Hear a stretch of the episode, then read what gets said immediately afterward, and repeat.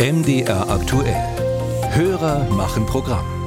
Und da hat uns unser Hörer Joachim Hesel gefragt. Was ich nicht verstehe, ist, dass Deutschland, Italien und Japan im vergangenen Jahr zum ersten Mal gegen die Resolution der UN-Generalversammlung über die Unzulässigkeit der Verherrlichung des Narzissmus gestimmt haben. Dieses Verhalten steht im Widerspruch zu den Bedingungen, unter denen sie als Vollmitglieder in die UN aufgenommen wurden.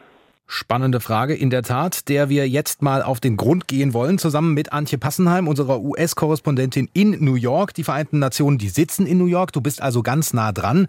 Die Frage klingt ja tatsächlich erstmal überraschend, aber vielleicht fangen wir mal der Reihe nach an.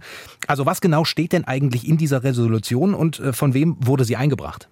Diese Resolution, die wird von Russland eingebracht und zwar jedes Jahr seit 2012. Und du hast völlig recht, es klingt erstmal sehr überraschend. Wie kann jemand dagegen sein? Gegen eine Resolution, die sich dagegen richtet, den Nationalsozialismus zu verherrlichen, die auch fordert, dass Praktiken bekämpft werden, die Rassismus, die rassistische Diskriminierung, Fremdenfeindlichkeit und Intoleranz schüren. Das hört sich ja erstmal selbstverständlich an, aber Kritiker der Resolution sagen, Achtung, das ist eine Täuschung, denn dieser Text kombiniert gezielt Fakten falsch. Er täuscht die Weltgemeinschaft auf ganz subtile Weise. Russland verfolgt mit dieser Resolution ein ganz anderes Ziel, denn sie richtet sich quasi gegen die ehemaligen Sowjetrepubliken, die sich von Moskau in Richtung Westen abgekehrt haben, konkret die baltischen Staaten, die Ukraine. Und das Narrativ, diese Staaten sind narzisstisch unterwandert.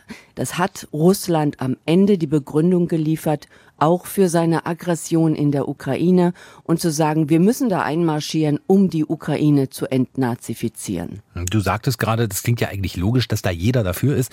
Ähm, wer ist denn jetzt dafür und wer ist dagegen? Für diese Resolution stimmt tatsächlich immer die Mehrheit der Mitgliedstaaten, darunter auch Russlands Verbündete wie China oder Syrien. Und auch Israel kann natürlich nicht Nein stimmen bei einer Resolution, die sich gegen den Nationalsozialismus richtet. Auch die Mehrheit der afrikanischen Staaten, der lateinamerikanischen Staaten, die sind für diese Erklärung. Dagegen sind die USA und die Ukraine dagegen. Und Deutschland hat sich bisher immer enthalten, geschlossen mit den anderen EU-Staaten. Denn das war schwer, einerseits zu sagen, wir wollen uns hier nicht von Russland und von dieser Sprechart vor den Karren spannen lassen.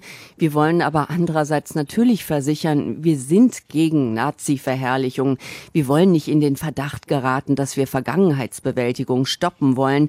Das haben die EU-Staaten auch immer ausführlich erklärt und haben sich auch deshalb immer nur enthalten. Aber dann kam die rote Linie und das war, als im vergangenen Jahr, im Februar, Russland in die Ukraine einmarschiert ist und das auch noch mit der sogenannten Entnazifizierung begründet hat. Ab da haben alle EU-Staaten gegen die Resolution gestimmt. Auch in diesem Jahr. Die Abstimmung war gerade erst wieder hier am 3. November in der UN-Generalversammlung.